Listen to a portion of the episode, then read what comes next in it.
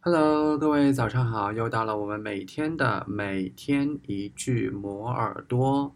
那么在开始今天的节目之前呢，多点赞，多转发本期节目。Even in those early days, this district was a centre of horticulture, thanks to its fertile soil and subtropical climate. Even in those early days, this district was a centre of horticulture, thanks to its fertile soil and subtropical climate.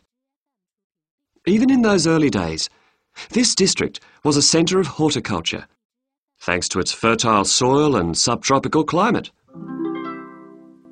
你听到了什么呢？留言告诉我，然后我看到之后呢，会一一回复大家的。